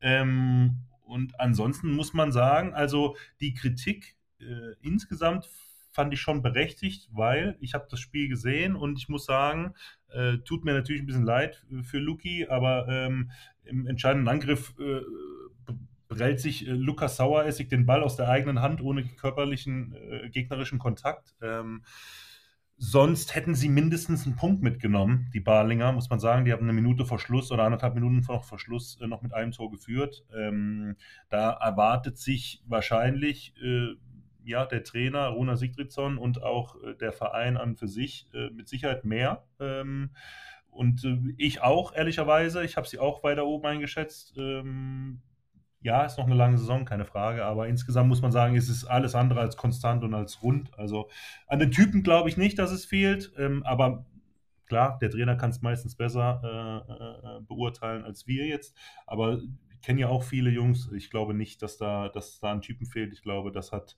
andere Gründe. Insgesamt finde ich auch das Spiel, die, die, die, die das Spiel gegen Barling war eigentlich nur dadurch geprägt, dass Vigo Christiansson den Ball genommen hat und irgendwas Geiles gemacht hat. Also wirklich, der ist ja ein außergewöhnlich guter Spieler, ja. Ist ein außergewöhnlich guter Spieler, hat super viele sieben Meter gezogen, äh, hat, hat viele wichtige Aktionen im Angriff gehabt, Würfe auch von hinten äh, aus dem Rückraum und ähm, viel eins gegen eins, wo er dann mal eine zweite Zeitstrafe gezogen hat. Dann haben sie Klima noch, der es gut macht der, der letztes Jahr äh, oder vorletztes Jahr, ich glaube, kam im Winter, mhm. glaube ich, äh, aus Schwartau. Also ist jetzt auch keiner, wo du jetzt sagst, das ist ein gestandener äh, Bundesliga-Profi. Ähm, dann haben sie äh, mit, mit Sunnefeld jemanden, der immer mal wieder für richtig gute Aktionen äh, äh, imstande ist zu leisten. Er hat auch äh, gegen Grauwatz zwei, drei äh, schöne 1 gegen 1 finden gegen die Hand gewonnen, wo er wichtige Tore macht. Aber insgesamt äh, äh, finde ich, kommt einfach zu wenig. Aber das geht. Was mich zum Beispiel auch wundert, sorry nochmal für diese ausführliche Dinge, aber was ist mit Marco Mamic zum Beispiel im Angriff? Ja. als der da frisch kam, wurde er als der Spieler angepriesen. Natürlich auch eine tolle Verpflichtung gewesen aus Kielce. Spielt irgendwie gar keinen Angriff. Ich weiß nicht, ob da was mit der Schulter ist oder was oder wie. Aber das war eigentlich auch immer ein Spieler, der mal irgendwie im, im Angriff auch für Impulse gesorgt hat, der auch durch seine Rückraumaktionen öfter mal dann äh, die Abwehrspieler rausgelockt hat, um, um Platz für die Kreisläufer zu schaffen. Also ja, insgesamt ist es ja, ist zu wenig. Ja, Mamic 1 von 3 in dieser Saison bisher. Ähm, Finde ich auch ein bisschen, bisschen überraschend. Befürchte dann auch, dass es wahrscheinlich irgendwie verletzungsbedingt ist. Er ist ja auch, meine ich, erst wieder zurückgekommen. Ähm, also von daher schauen wir mal. Was ich vielleicht noch als Punkt anfügen würde, ist der Zeitpunkt ähm, dieser Aussage. Man muss, wie gesagt, Leipzig hat sich schon gefunden über die letzten Wochen. Ähm, abgesehen von dem Spiel in Flensburg, was sie da verloren haben. Ähm, in Lemgo deutlich gewonnen, Kiel geschlagen, in Hannover einen Punkt geholt und jetzt eben das Spiel gewonnen. Also sportlich läuft es ja gerade wieder. Man hat sich wieder ein bisschen in ruhigere Fahrwasser äh, manövriert, was die Tabellensituation angeht. Und du hast jetzt eben diese Länderspielpause, wo ein paar Spieler ja auch unterwegs sein werden, ne? ein bisschen den Kopf frei bekommen, da vielleicht noch mal so einen kleinen Denkzettel zu verpassen, die Leute noch mal so ein bisschen scharf zu machen für die Spiele, die dann eben danach kommen. Bei den Löwen geht es weiter. Auch das ist ein Spiel, was du gewinnen kannst, was du, wo du Punkte holen kannst als Leipzig, ähm, weil die Löwen auch immer noch so ein bisschen up und down sind, auch verletzungsbedingt und so weiter. Deswegen glaube ich, könnte das auch noch so ein Punkt sein, ähm, warum er das in diesem Moment auch so gesagt hat und so gewählt hat. Aber an sich kann ich es mir auch nicht vorstellen, dass da bestimmte Typen fehlen. Also dafür also das wäre ja auch so ein bisschen dann ein Armutszeugnis für die Transferpolitik und das, also man weiß ja in Leipzig genau, was man braucht, was man will, was für Charaktere man da haben will. Ich glaube, Carsten Günther wird da auch extrem viel Wert drauf legen, wen man da verpflichtet als Mensch und als Person. Ähm, wie gesagt, ein Domenico Ebner, ähm, du kannst mir nicht erzählen, dass es keiner ist, äh, der ein Typ ist, weißt du? Also, so wie er die Leute mitreißt. Von daher, äh, da gibt es, finde ich, schon ein paar, paar dafür. Ähm, aber wie gesagt, vielleicht einfach ein, ein kleiner Denkzettel, ähm, dass man jetzt nur, weil man vielleicht gute oder ordentliche Ergebnisse holt, nicht direkt irgendwie abhebt oder denkt, ja, das wird schon so weitergehen. So viel, Ja. so viel zu Leipzig und äh, so viel erstmal zur Lage grob in der Liga nach elf Spieltagen. Äh, wie gesagt, wir haben jetzt über jedes Team gesprochen.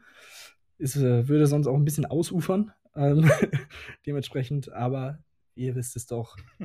Ihr bestimmt natürlich auch die Themen. Also, ne, wenn ihr jetzt denkt, ah, jetzt haben sie aber überhaupt nicht über Stuttgart gesprochen, ja. Hättest du in den Sticker geschrieben auf Insta, hör mal, der und der bei Stuttgart, der ist richtig geil. Zum Beispiel Lukas Lauber am Kreis. Wahnsinn, was er spielt. Überragend. So, dann hätten wir da länger als 10 Sekunden drüber gesprochen. Also, wie gesagt, Ja, aber jetzt haben wir zumindest auch über Stuttgart gesprochen. eben, Ne? eben. Dann würde ich sagen, Ab zur Na gehen wir mal hier zu. Ist ja auch ein bisschen Stuttgart Ja. drin. Mit Silvio Heinevetter. Das stimmt. So. Ja, stimmt. Das Also, stimmt. Und Und Kai, Kai Hefner. Hefner, der sich auch gefunden hat. So. Also, Nicht. wir haben die Länderspiele gegen Ägypten in dieser Woche.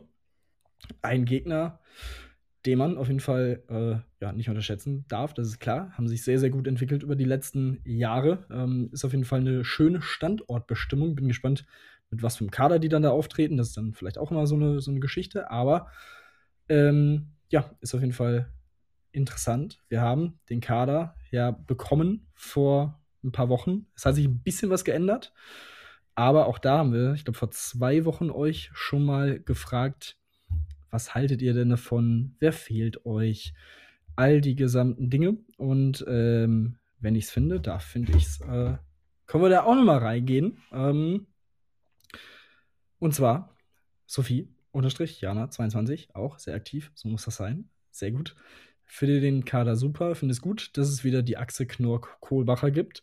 Das ist ja auch so ein Ding, was der Bundestrainer, glaube ich, auch selbst schon gesagt hat, dass er eben, oder Kretscher hat gesagt, dass er das so macht, irgendwie sowas war es, ähm, dass er dieses Blockdenken jetzt vor allem so in der unmittelbaren Vorbereitung vor diesem Turnier noch mehr forcieren will. Ähm, deswegen natürlich auch ähm, die der Gedanke mit den Hannoveranern, mit Michalsik, mit Uschins, mit äh, Fischer. Jetzt ist Fischer zwar, reist zwar nach, aber wird nicht spielen, so der aktuelle Stand. Michalsik musste jetzt auch absagen. Ähm, ja, äh, so viel auf jeden Fall dazu. Dann äh, haben wir dabei Tim Notdurft vom BHC auf links außen. Und äh, da kam die Frage von Timo.tnn, warum Notdurft und nicht Bayer? Ist im Endeffekt, also ist, ist ein fairer Punkt. Ähm, das ist jetzt so ein, also so ein Riesenunterschied. Also, ob der eine so viel vor dem anderen ist, weiß ich ehrlich gesagt nicht. Ähm, kann ja mal gucken, was die äh, Quote angeht. Noah Bayer bisher 32 Tore, 74 Prozent. Tim Notdurft 25 Tore, 74 Prozent. Also, wenn man rein danach geht, durchaus verständlich die Nachfrage. Ähm, leiten wir weiter an den Bundestrainer. Vielleicht erklärt er es ja. ähm, und dann auch die Frage, warum überhaupt drei links außen? Das äh, ist tatsächlich eine sehr interessante Frage. Ähm, jetzt haben wir auf links außen Rune Darmke, Lukas Mertens und Tim Notdurft. Ähm, jetzt habe ich gelesen, dass Rune Darmke auch eventuell ausfallen könnte. Jetzt gegen Göpping wohl auch schon äh, nicht dabei war. Wahrscheinlich deswegen, ähm, vielleicht um nochmal jemanden einfach ranzuführen mit Notdurft, Ja. ähm, einfach mal so, so reinzuwerfen. Weiß ich nicht. Hast du doch irgendeine andere, warum Ich- genau die drei? Ich, ja. ich weiß es auch nicht, weil, weil du mich so anguckst. Ich weiß es auch nicht. Aber ähm, das ist ja tatsächlich öfter mal gang und, gang und gäbe, dass der Bundestrainer immer noch Leute zu Maßnahmen, Lehrgangsmaßnahmen mit einlädt, um einfach auch, also zum einen, dass man sie mal sehen kann im Training und zum anderen, dass man ihnen halt auch dieses, ja, dieses Gefühl gibt, diese Bestätigung zu sagen, hey, wir, wir sehen dich, wir gucken, wir, wir kriegen das mit, wir haben dich auf dem Zettel und äh, komm da einfach mal mit dazu. Ähm, wir sind jetzt noch bei links außen, deswegen halte ich mich noch ein bisschen zurück, aber genau bei diesem Punkt, wo wir vielleicht sagen, okay, wir sehen dich, wir nehmen dich mal mit, komm mal mit dazu, weil es ja auch eine Maßnahme ist, die in Deutschland stattfindet und jetzt nicht äh, in Südamerika, äh, hätte ich mir gewünscht, dass der Bundestrainer noch den einen oder anderen äh, Spieler mitgenommen hätte, um einfach auch mal ein Zeichen zu setzen und äh, vielleicht auch ja, den Jungs ähm, ja, dieses Gefühl geben zu können. Mhm. Ja. Wen hast du da so Mhm. im, im Ja, ja, wir sind jetzt bei links außen. Ne, jetzt machen wir mal weiter. Ja, okay. Oder? Gehst du von links nach rechts oder wie muss, wie muss man sich das vorstellen? Ich, wollte es gerade einfach komplett, komplett random einfach durchgehen. Also ich habe ja auch schon hier und Ach da. so, also, ich dachte, du hast hier. Na gut, ich dachte, du hast das Alfred, nee, ich dachte, du hast das äh, Dago Sigurdsson Gedächtnistaktik Klar. da vor dir liegen. Das ist dann aber auch so, dass man da so ein bisschen zickzack geht, weißt du? Ähm, Im Tor, wir haben es gerade ja schon kurz angeschnitten, Silvio Heinefeld ist zum einen natürlich auch wieder mit dabei und David Späth. Äh, Andreas Wolf steht hier zumindest auch im offiziellen Kader, aber also er wird, glaube ich, dann dabei sein, weil er auch gerade in Deutschland ist, aber halt, ne, um halt beim Team dabei zu sein, ähnlich wie es dann wohl bei Justus Sch- Fischer auch sein wird.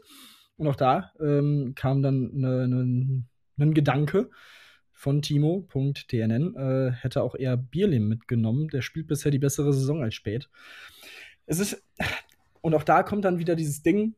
Ich glaube nicht, dass das auf Sicht gut gehen kann bei den Rhein-Neckar-Löwen, wenn du da zwei junge Mhm. deutsche Torhüter hast, die sich da gegenseitig die Spielzeit wegnehmen. Klar, es funktioniert ähm, und es funktioniert gut, aber irgendwie ist es, glaube ich, für beide dann nicht unbedingt so zufriedenstellend. Ähm, wie gesagt, auf lange Sicht bin ich mir auch relativ sicher, dass sich David später durchsetzen wird. Ob man aktuell das dann, kann man das durchaus anders sehen. Also würde ich jetzt keinen verurteilen, der sagt, ich würde Bierlehm jetzt gerade über Spät sehen.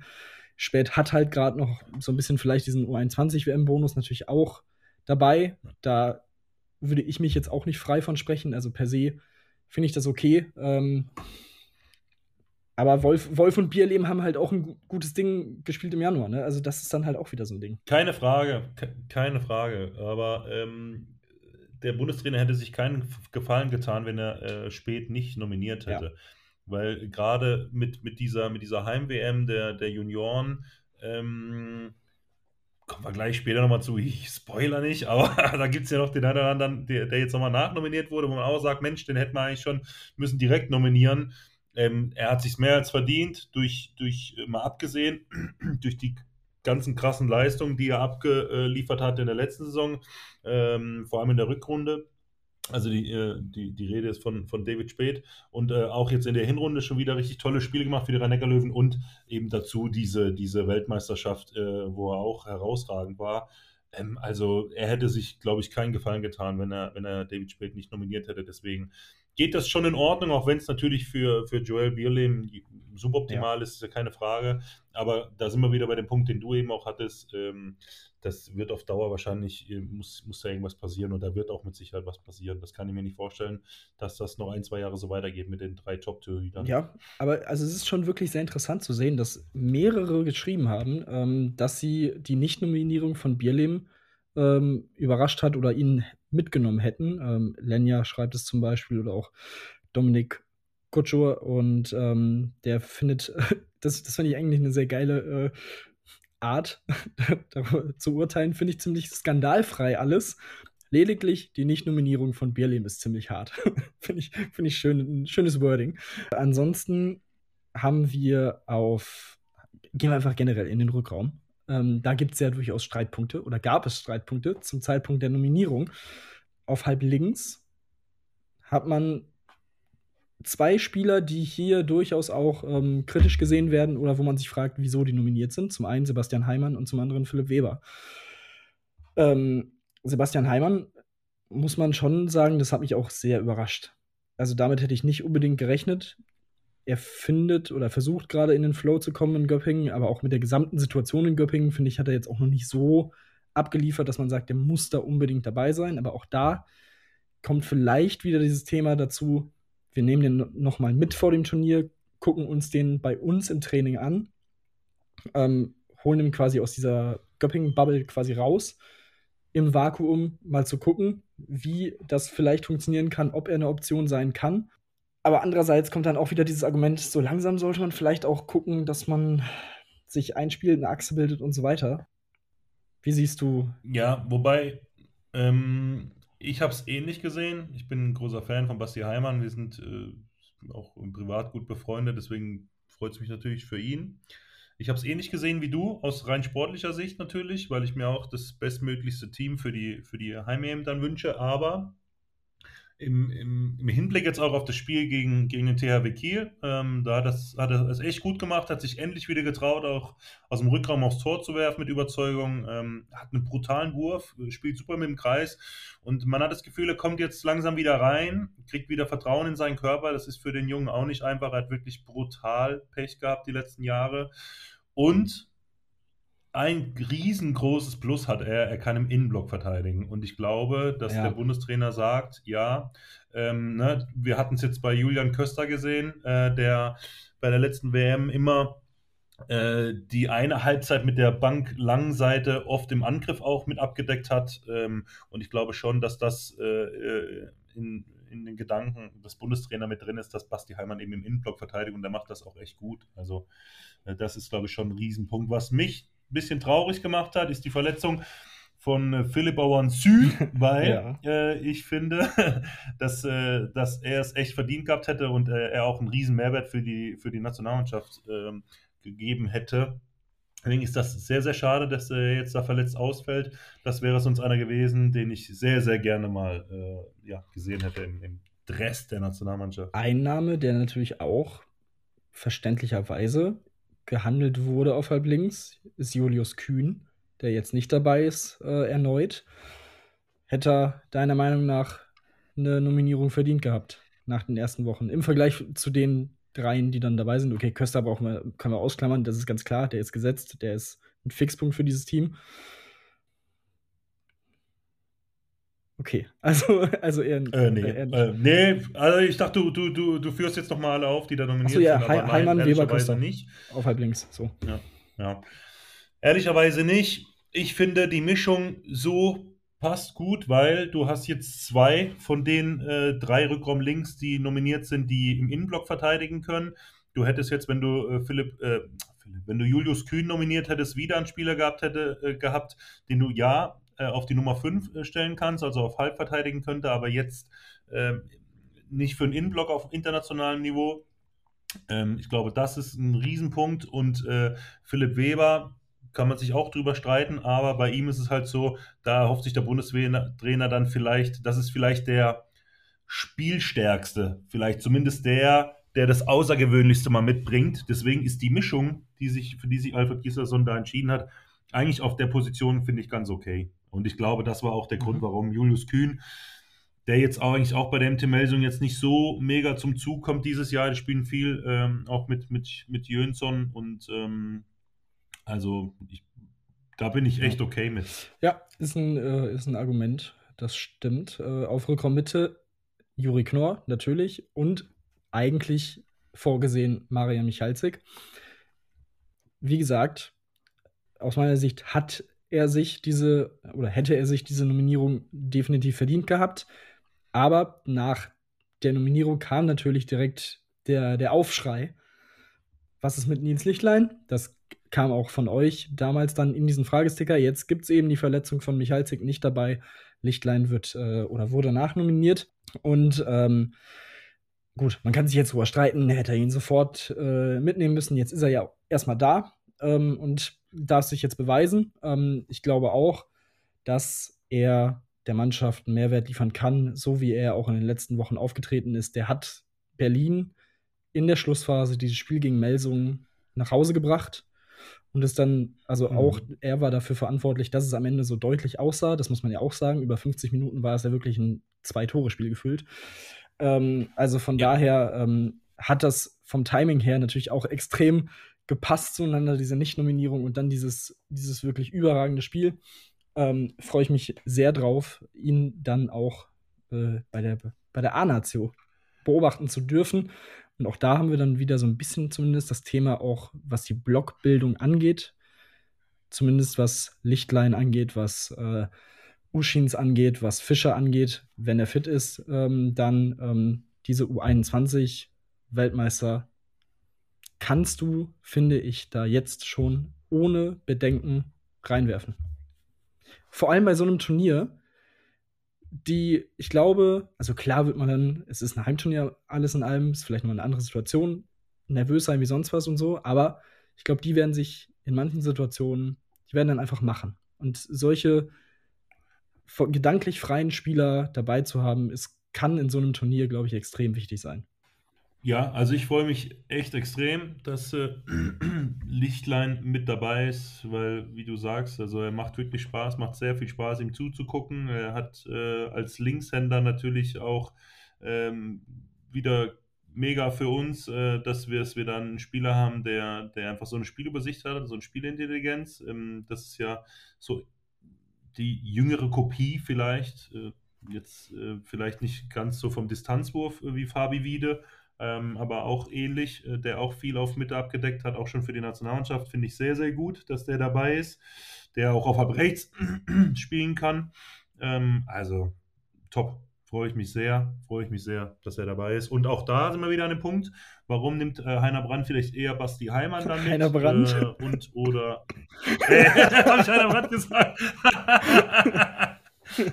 Ich habe immer noch dieses Bild, wie Heiner da in der Halle tobt, ja, in Gummersbach, ich kriege das nicht mehr aus dem Kopf. Ja, genau, lieber, lieber, lieber Alfred Giserson, bitte verzeih mir, äh, genau, warum er äh, eben sich dann für Heimann ähm, und äh, äh ähm, Köster entschieden hat, weil er eben dann mit Lichtern wahrscheinlich dann auch nochmal einen Abwehr-Angriffwechsel äh, dann hat. Ähm, dementsprechend ja. äh, insgesamt eine, eine, eine Top-Sache. Anders sieht es für mich persönlich auf Rückraum rechts aus. Da bin ich ehrlicherweise nicht wirklich äh, hundertprozentig mit einverstanden.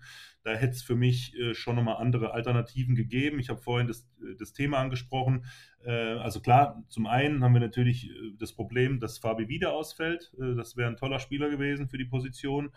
Ähm, ansonsten hätte ich mich tatsächlich, äh, halte mich für verrückt, ich hätte äh, tatsächlich äh, Saul sehr gewünscht von Eisenach.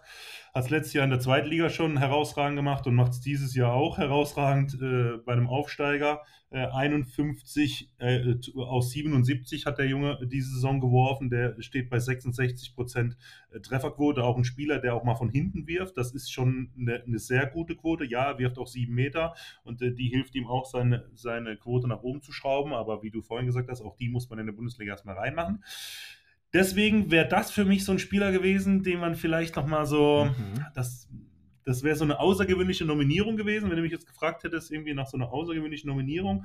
Dann muss ich sagen, die, äh, die Steinert-Verpflichtung steht aktuell bei 23 Toren, äh, bei 46 Prozent Wurfquote, äh, obwohl er ja eigentlich auch äh, einer der etatmäßigen äh, 7 Meter Schützen ist bei, beim HCR lang.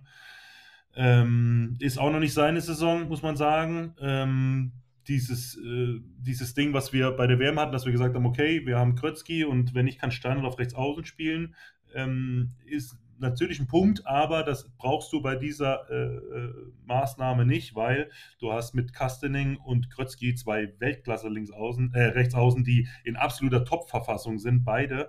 Ähm, da hätte ich mir ansonsten äh, Max Benecke gewünscht. Ich habe hm, vorher noch mal geschaut äh, vor der Podcast-Aufzeichnung. Der hat in äh, elf Spiel, in zehn Spielen für Potsdam, für, in zehn Spielen 81 Tore geworfen, also ein Schnitt von 8,1 Tore Wahnsinn. pro Spiel. Wirklich. Ja, ja es ist Wahnsinn, ja. Äh, eine 69-prozentige Wurfquote. Also der steht bei 70 Prozent, ja, wirft auch sieben Meter trotzdem. Und hat schon 32 Assists aufgelegt in 10 Spielen. Das heißt, der Junge macht 8,1 Tore im Schnitt pro Spiel plus nochmal 3,2 Assists pro Spiel. Ähm, ultra jung. Also das wäre auch einer gewesen, wo ich gesagt hätte, das wäre, und ganz ehrlich, jeder, der, der ein bisschen die zweite Liga verfolgt, der wird sehen, dass das äh, richtig niveauvolle Liga ist. Also ähm, das hätte ich mir sonst gewünscht. Da muss ich sagen, bin ich nicht so ganz d'accord wird den Bundestrainer jetzt vielleicht nicht allzu sehr jucken, ähm, aber ja. sind, sind sehr, sehr spannende Namen, muss ich sagen. Ähm, Sehe ich sehr ähnlich. Ähm, kurz noch zu Nils Lichtlein. der war jetzt auch bei Handaufsfahrarzt zu Gast und ähm, du hast gerade schon gesagt, nicht so dieser im Vergleich zu Wiede nicht der Distanzwurf, generell ja das Thema ähm, Gefährlichkeit, eigene Gefährlichkeit ausstrahlen durch Würfe. Äh, hat auch sein großer Förderer Bob Hanning in einer Sprachnachricht, die man dort ja äh, traditionell einsendet, ähm, angesprochen. Ähm, steht jetzt in dieser Saison bei 23 Toren äh, bisher, bei 31, 32 äh, Würfen. Ähm, also das ist jetzt auch noch nicht so viel. Ähm, dazu eben 19 Assists. Ähm, das noch, um das eben kurz abzurunden, aber ja, tatsächlich, Beneke, äh, sehr interessanter Kandidat. Ähm, wer weiß, also es ist jetzt auch nicht, oder es war ja auch die letzten Jahre nicht ausgeschlossen, dass man sich äh, in der zweiten Liga auch nochmal umschaut, wenn dann gewisse Kaderplätze vergeben werden sollen. Auch das jemand, der natürlich auch in dieser Generation mit Lichtlein, mit Uschins und so weiter gerade am Hochkommen ist, schon auch hier und da Erfahrungen gesammelt hat in der Bundesliga bei den Berlinern, auch in der European League äh, schon letzte Saison ein paar sehr, sehr starke mhm. Spiele abgeliefert hat. Also der, der kann das auf dem ja. Niveau. Ja. Ja. Ist dann, ich glaube, da kommt dann nur diese Diskussion auf, die es ja auch quasi direkt nach dem Weltmeistertitel der U21 gab, wo es dann ja hieß, okay, die, die müssen quasi alle rein ins Nationalteam. Ähm, es muss, die, der Mix muss halt stimmen. Ähm, und für Steinert spricht natürlich auch die, die Abwehrarbeit. Auch das ist dann bei ihm auch ein Punkt. Dass er das äh, liefern kann. Kann ich ja. mir vorstellen. So viel dazu. Am Kreis Goller und Kohlbacher. Wie gesagt, Fischer äh, eigentlich auch nominiert, aber äh, reist nach, wird wohl nicht spielen. Aber auch das ist ein Trio. Ich glaube, klar, wir, wir wissen, welche Alternativen sich viele wahrscheinlich wünschen würden ähm, aus Kiel, aber das ist nun mal eben nicht äh, realisierbar. Ähm, von daher ist es, glaube ich, das Beste, was es, was es gibt. Auch das finde ich einen, guten Mix. Also Goller, auch da kompletter Leuchtturm dieser Mannschaft, logischerweise. Vorne wie hinten. Ähm, Kohlbacher, der sich defensiv ja auch gesteigert hat ähm, in dieser Saison, auch letzte Saison schon. Ähm, aber vor allem dann offensiv auch im Überzahlspiel eine, eine Waffe sein wird. Ähm, und Fischer, auch das. Also. By the way, der sich wirklich zu einem richtig, richtig guten Abwehrspieler entwickelt hat auch. Ne? Also Yannick Kohlbacher, ja. äh, Hut ab, muss man wirklich sagen, war ja immer so einer, der, der äh, prädestiniert war für einen Abwehrangriffwechsel, der mittlerweile bei den Rennecker Löwen richtig stabil äh, verteidigt auf der 5. Also auch da hat er sich gerade ganz schön einen Schritt nach vorne gemacht, nochmal unter äh, Hip-Hop-Hinze ähm, dementsprechend. ja. Leute, falls ihr die Folge nicht gehört habt mit Hip-Hop-Hinze, was damit auf sich hat, scrollt mal ein bisschen runter. Auch eine sehr geile Folge, als wir Patrick Krötzky zu Gast hatten. Vor einigen Monaten nach dem sensationellen Pokaltriumph äh, gibt es eine richtig lustige Geschichte von Patrick Grötzky äh, über Sebastian Hinze, den Trainer der rhein Löwen. Also kann man sich, kann man sich anhören. Äh, Definitiv. Überragende Folge. Ähm, ja, generell, Alfred Gislason ähm, hat es auch so in der Art gesagt, so nach dem Motto, ja, wir haben die Absagen, ähm, aber gut, das ist normal für ihn, seitdem er beim DHB arbeitet, ähm, dass er eben mit dem ja, arbeiten muss, der halt da ist. Ähm, das wird er dann auch tun. Wir haben trotz der Absagen immer noch eine gute Mannschaft und sind in meiner Ansicht nach konkurrenzfähig. Alle, die hier sind, brennen darauf, für Deutschland zu spielen böse Zungen würden ihm jetzt da irgendwie wieder was auslegen, von wegen Seitenhieb in jegliche Richtung, aber das lassen wir jetzt einfach mal so stehen. Ähm, wie dem auch sei, ich glaube auch, das ist kein schlechter Kader. Ob das medaillenmäßig rein von der Qualität her wahrscheinlich eher nicht, aber wir wissen auch, wenn eine Euphorie entsteht, dann kann das auch dafür sorgen. Entsteht eine Euphorie. Dann, ja. dann kann man auch die Welle in Richtung Medaillen mal reiten. Schauen wir mal. Aber das ist ja auch ja. noch ein bisschen hin. Ich meine, in zwei Monaten äh, Bundesliga-Alltag kann leider, äh, muss man dann ja in den meisten Fällen sagen, viel passieren. Außer es gibt noch Leute, die jetzt äh, in den nächsten zwei Monaten merken, ach, im Januar ist äh, Heim-EM, ja, dann zünde ich jetzt mal einen Turbo. Falls es in der Bundesliga noch nicht Hatte jeder ich gar nicht auf dem Schirm.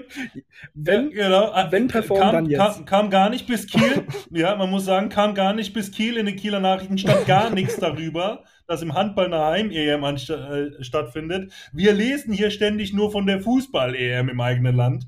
Wenn ich gewusst hätte, dass wir eine Heim-EM haben, dann wäre ich dabei. Nochmal schnell den Alfred anrufen. Vielleicht geht ja doch noch was in, in Sachen. Nein, also Spaß beiseite. Wir hatten äh, Hendrik Pekler vor ein paar Wochen bei uns im, im Podcast jetzt als, als Beispiel, falls du auf den angesprochen hast vorhin. Also, äh, dass das ein, einer der besten Spieler ist äh, auf dieser Position weltweit, glaube ich, da streiten wir uns jetzt nicht drüber. Ähm, aber er hat auch äh, wirklich sich geöffnet und äh, hat, hat da wirklich auch private Einblicke ja. über seinen Gesundheitszustand äh, geliefert. Also ähm, jeder, der diese Folge nicht gehört hat, hört auf jeden Fall rein. Sehr, sehr spannende, sehr interessante Folge. Ähm, deswegen, also da, da würde ich mir jetzt mal, äh, würde ich, ich würde nicht denken, dass Alfred Gislason mit seiner Aussage zu irgendwelchen Seitenhieben äh, da im Hinter, Hinterkopf hatte. By the way, wo wir gerade noch mal kurz bei den Kreisläufern sind, bevor wir jetzt hier gleich Feierabend machen, ich habe eben taufrisch nochmal die Nachricht hier äh, gelesen von Moritz Preuß. Ich weiß nicht, ob du es schon äh, mitbekommen mhm. hast. Der ähm, fällt bis Jahresende aus. Wir hatten es ja eben von den Leipzigern kurz äh, mit Verletzungspech. Hat sich wohl äh, schon tatsächlich beim Spiel gegen Kiel an der Hand verletzt okay. und wollte eigentlich sich erst in der Winterpause operieren lassen. Äh, allerdings ähm, war es jetzt wohl alternativlos und wurde jetzt hat irgendwie einen, Band, einen Bandriss an den Handwurzelknochen gehabt und äh, wurde jetzt direkt operiert.